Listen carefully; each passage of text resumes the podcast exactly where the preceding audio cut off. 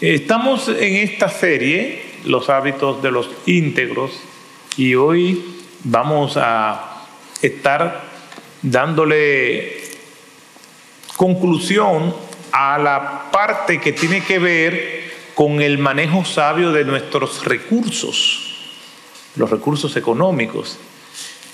Yo voy a estar leyendo nuevamente en Proverbios capítulo 3, los versículos del 9 al 10. Honra al Señor con tus bienes y con las primicias de todos tus frutos. Entonces tus graneros se llenarán de abundancia y tus lagares rebosarán de mosto. El Señor añada bendición a su palabra. Ya la semana pasada nosotros estudiamos ese texto. Y es un texto que es mal manejado, porque cuando nos acercamos al texto, da la impresión a primera vista de que si nosotros somos fieles al Señor financieramente, nosotros vamos a tener abundancia siempre. Y eso se aplica a todos los creyentes.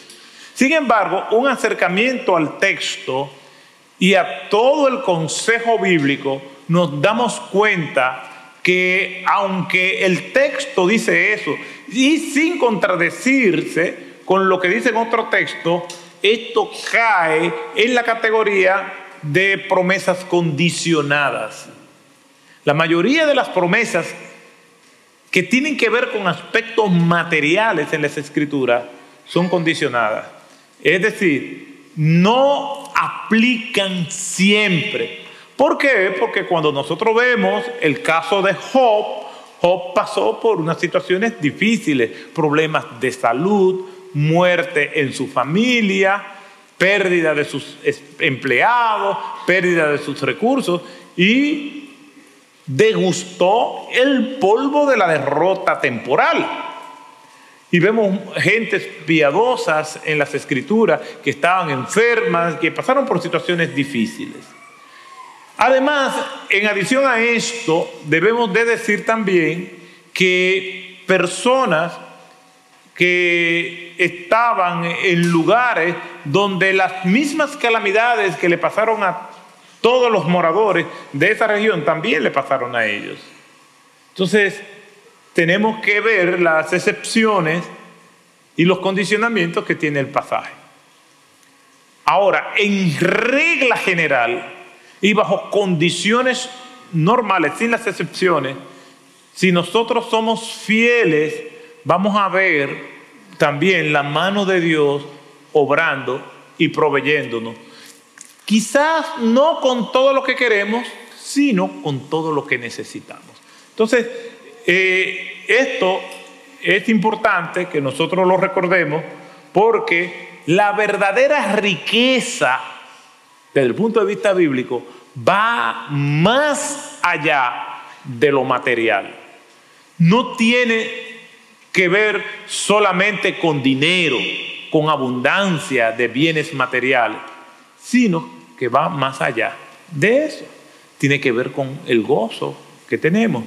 Tiene que ver con la ausencia de amargura y tener paz. Tiene que ver con salud, tiene que ver con una familia caminando bien, con viendo, nuestro, viendo nuestros hijos por el camino del bien. esa es la verdadera prosperidad que nosotros vemos en las escrituras. Es una prosperidad integral, no solamente tiene que ver con el dinero. Sin embargo, en un mundo donde se sobreestima lo material, las personas solamente se preocupan por alcanzar dinero. Ahora bien, viéndolo de manera completa, una persona no solamente puede prosperar manteniendo un uso sabio de los recursos naturales y materiales que tiene. ¿Por qué? Porque hay otras cosas que eso implica. Cuando aquí en el pasaje nos dice honra al Señor con tus bienes, nos dice que el primer paso para un manejo sabio de los recursos, no para ser rico, Manejo sabio. Nuestra meta es actuar con sabiduría y que Dios dé lo que Él quiera.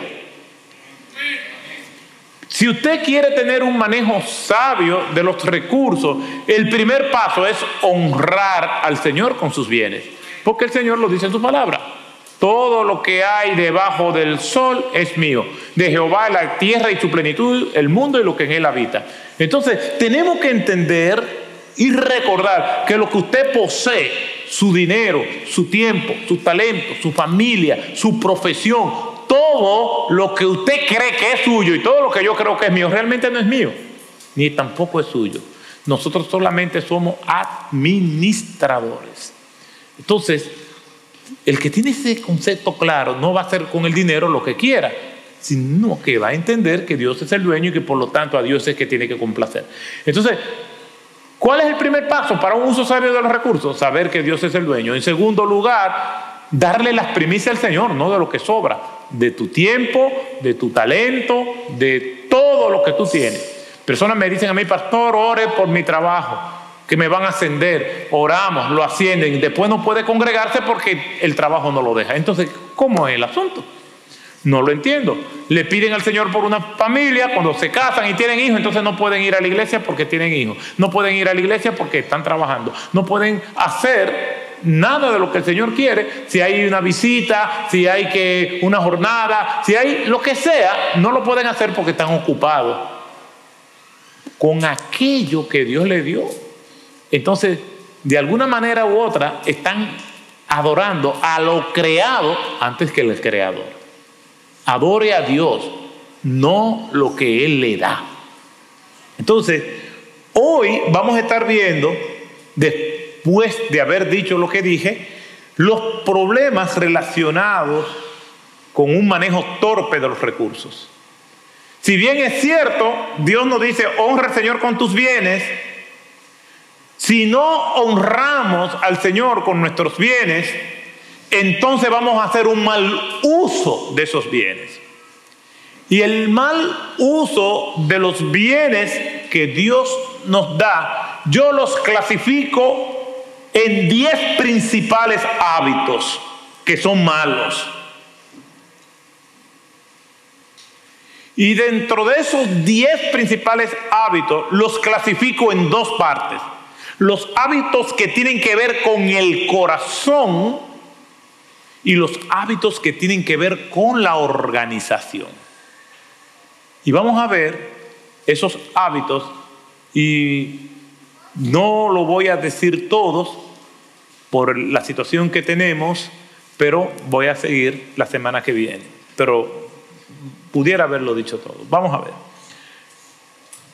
La palabra de Dios nos advierte en sentido positivo hacer lo que Dios le agrada y en sentido negativo nos prohíbe no hacer lo que a Dios le desagrada. En otras palabras, amamos lo que Dios ama y desechamos lo que Dios desecha. Vamos a ver estos hábitos malos relacionados con el corazón y que llevan a las personas a la ruina económica porque son malos hábitos, son nocivos. Y esto yo lo he visto con mis propios ojos, primero en mi vida de soltero. Yo no le tenía respeto al dinero. Yo, a pesar de que en mi casa me enseñaron muchos principios, a veces los jóvenes creen que saben. Y yo no le daba el uso correcto al dinero. Malos hábitos del corazón. Y en mi experiencia como persona, como pastor, como profesional, yo he podido ver personas que están sumergidas, hundidas en la ruina económica por malos hábitos del dinero. No es que no ganan, no es que no generan recursos, es que tienen malos hábitos. Y hay personas que no son cristianas, que contrario a estos malos hábitos, tienen buenos hábitos y sin ser cristianos aplican principios bíblicos y les va bien. Ahora, cuando hablamos de que les va bien, no quiere decir que sean ricos, sino que viven con ciertos niveles de dignidad y comodidad. ¿Cuáles son estos malos hábitos? No solamente lo he podido investigar, no solamente lo he podido ver, sino que también yo viví así en un momento determinado, gracias al Señor, muchos años antes de yo ser cristiano, y después antes de, de casarme. Pero también yo lo he podido leer, porque cuando voy a predicar algo, mis investigaciones, leo mucho investigando. Y estos son los principales malos hábitos en el manejo de los recursos. ¿Cuáles son ellos? Yo no lo estoy poniendo en orden de jerarquía, simplemente los estoy enumerando. No necesariamente uno es peor que el otro, todos son malos y debemos evitarlo. Voy a comenzar con el primero. Compras impulsivas, ya sean en una tienda física, alguien que te lo está ofertando, personas que van por los centros donde laboramos diciendo, mira, te estoy vendiendo esto, te queda muy bien, cómpralo, tú me lo pagas como tú puedas. Y esa es la palabra mágica.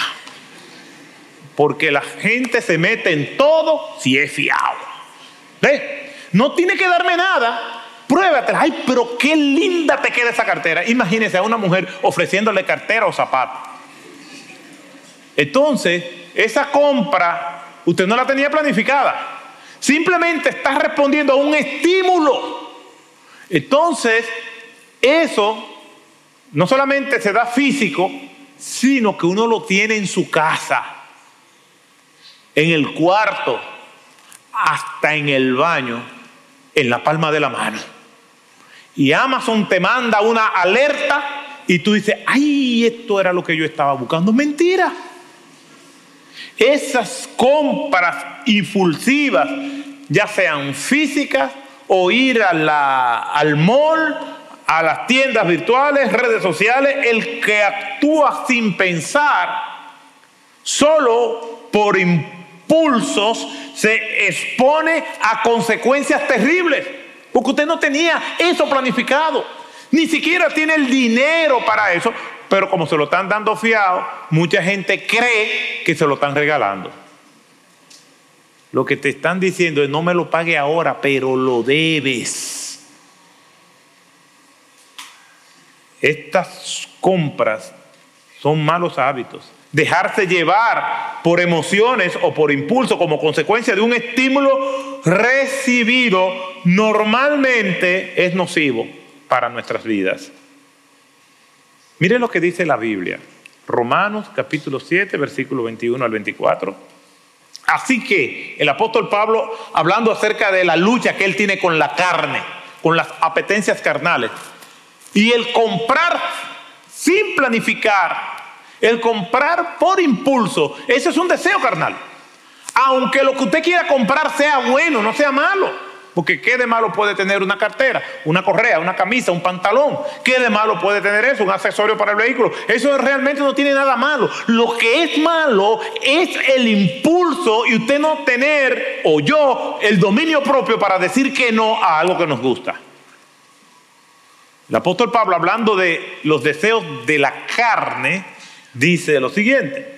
Así que, queriendo yo hacer el bien, hallo la ley de que el mal está presente en mí. Porque en el hombre interior me deleito con la ley de Dios.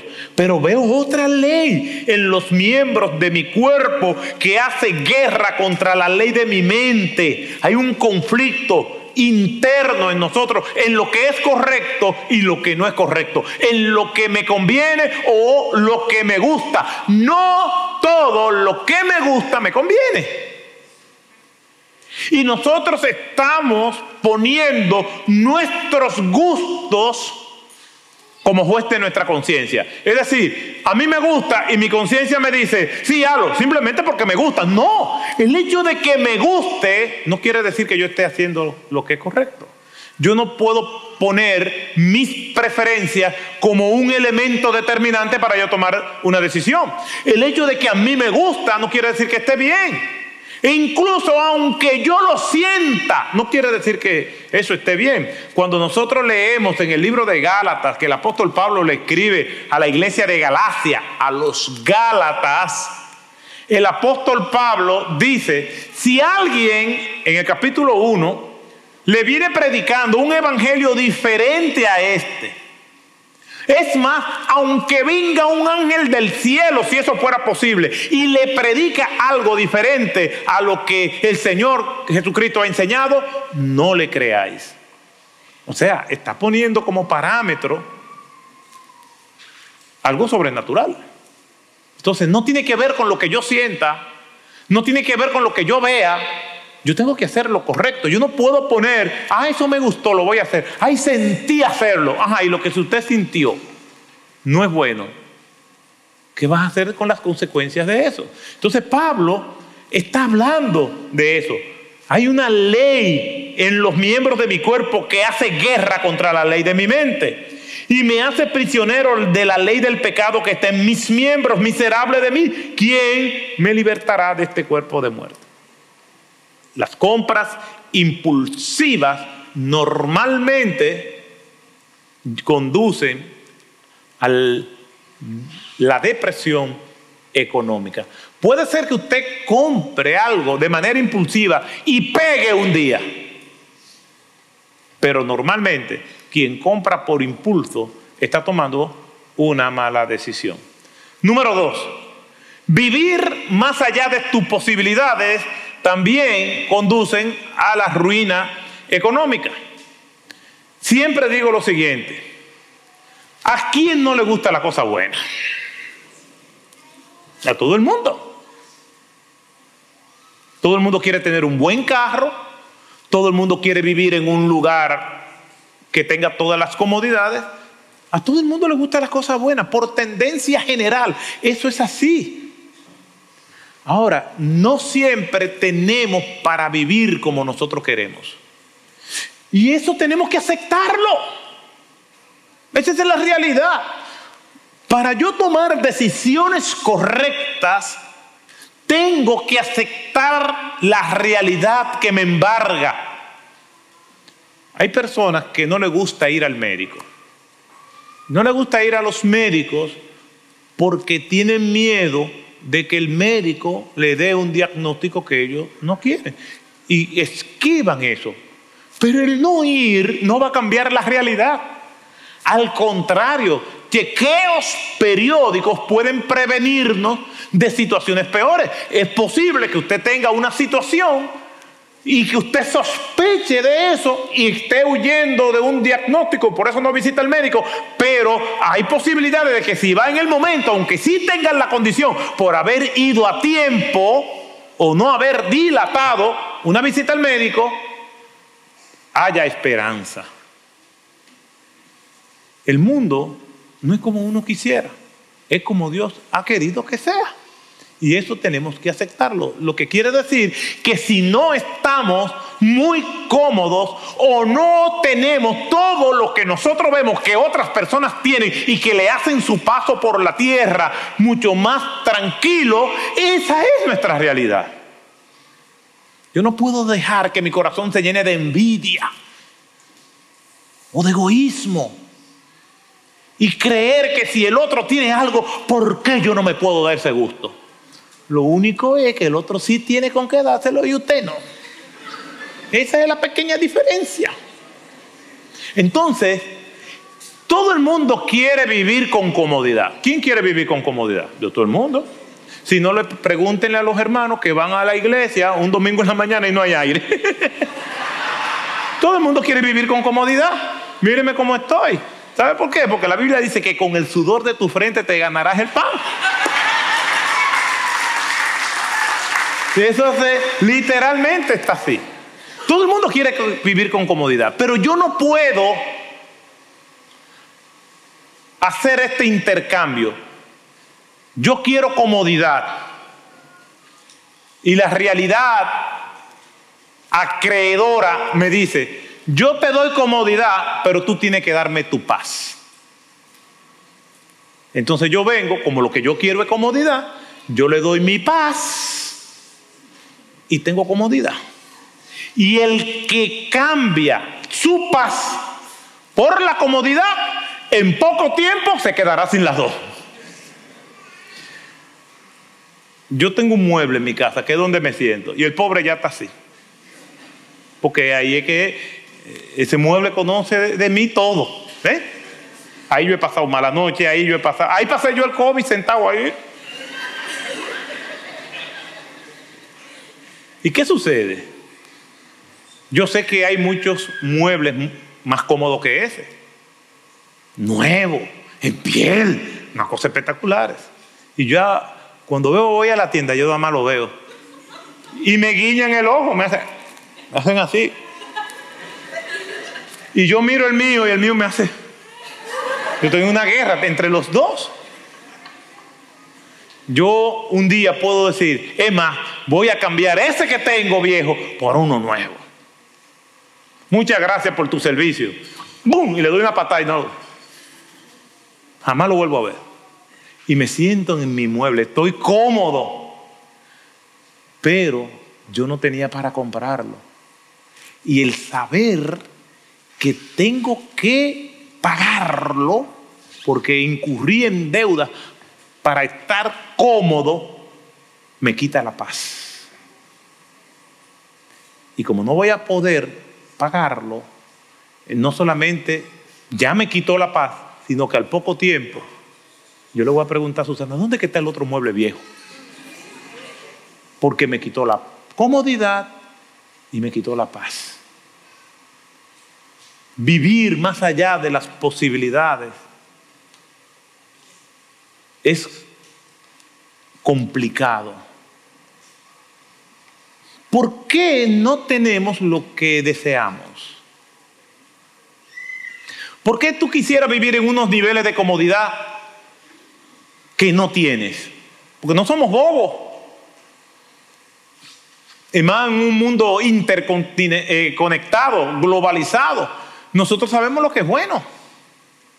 ¿Por qué no vivimos con ciertos niveles que desearíamos, y más si somos profesionales y compartimos con otros colegas y vemos que ellos viven de una manera y nosotros no. Lo primero que tenemos que preguntarnos es, ¿por qué vivimos así? ¿Qué pecados financieros cometimos en el pasado? Porque el éxito, metámonos eso en la cabeza, no es un lugar, es un camino. No es donde yo estoy ahora, sino todas las decisiones que a lo largo de ese camino yo he venido tomando y que por la gracia de Dios estoy donde estoy. ¿Qué te llevó a vivir así como vives? ¿Qué me ha llevado a vivir, a vivir como vivo? No tengo todas las comodidades que he tenido. ¿Por qué? Un resentido dice, no me han dado oportunidad. Este es un mundo de injusto. Me voy de este país para otro país porque aquí no se progresa y culpa al sistema, culpa a la familia, culpa a los demás y hasta a los maridos o a las mujeres. Todo que yo me metí contigo, yo no he progresado jamás en mi vida. Así dicen. Es decir, todo el mundo es culpable, menos ellos. ¿Por qué vives? ¿Cómo vives? ¿Cómo quisieras vivir? Lo primero que tienes que preguntarte, ¿por qué? Si no hay pecados. Pero para que tú llegues a la conclusión de que no hay pecados, no basta con que tú te lo preguntes tú mismo, porque puede ser que entres en complicidad contigo mismo. Eh, hay tramos en nuestras vidas donde tenemos que consultar con otros, y eso soy enfático en eso. Y dice, mira, yo me siento frustrado, tengo estos niveles de deuda, tengo estos problemas. Eh, entonces otra persona sabia que te ama y te quiere ayudar, te va a escuchar y te va a decir y te va a hacer preguntas. Y si encuentras que has actuado con negligencia en algunos aspectos, pídele perdón a Dios y esa inconformidad puede ser un agente de cambio.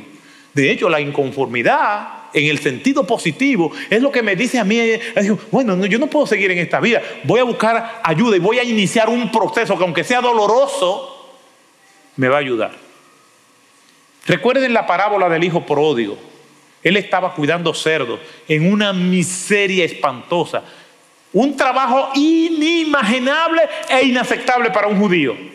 Y mientras estaba cuidando cerdos, dijo, la Biblia, dice la Biblia, mas él volviendo en sí, dijo, volviendo en sí, ¿Cuántos jornaleros en casa de mi padre tienen abundancia de pan y yo aquí perezco de hambre? Me levantaré e iré donde mi padre y le diré, Padre, pecado contra el cielo y contra ti, ya no soy digno de ser llamado tu hijo, hazme como a uno de tus jornaleros. No podemos vivir más allá de las posibilidades. El hijo pródigo no solamente lo reconoció, sino que lo pensó y fue e hizo tal y como lo pensó. Nunca sacrifique tu paz por comodidad o por placer. Quien sacrifica lo uno por lo otro, en poco tiempo se quedará sin ambas cosas. Vacaciones. A la gente le encanta viajar, comer en restaurantes. Ahí a quien no le gusta. Vacaciones, carros, ropas, prendas, etcétera son muchos de los bienes y servicios que todo el mundo procura, a veces con una etiqueta. Con el perdón a los que han ido, pero la fiebre ahora es, ah, no, nosotros fuimos a Dubái. Y se quedan mirándote a ver tu reacción, ¿eh? Fuimos a Dubái. Está bien. Dios te bendiga, qué bueno. A mí no me llama la atención a Dubái. ¿Por qué? Porque ¿para qué me vaya a llamar la atención si no tengo el dinero de ir? Entonces no, no, no me voy a impresionar cuando vaya, aunque yo creo que aunque tuviera dinero, yo Dubái para allá, no, no voy para allá. Pero la gente quiere. ¿Por qué? Porque personas a las que ellos admiran han ido a Dubái. La palabra del Señor dice que no es que ir a Dubái sea malo, que todo tiene su tiempo. Mejor espera. Quizás en este momento hay otras cosas que son prioridad y unas buenas vacaciones no son la prioridad. En vez de irte a Dubái tomando tres aviones que te va a salir carísimo, mejor vete a un pueblo manejando tu carrito y allí participan, porque lo importante es los que estamos casados, tener ese tiempo con familia y pasarla bien o con amigos. Quizás no te apresure por el asunto de que estás sacrificando placer por paz.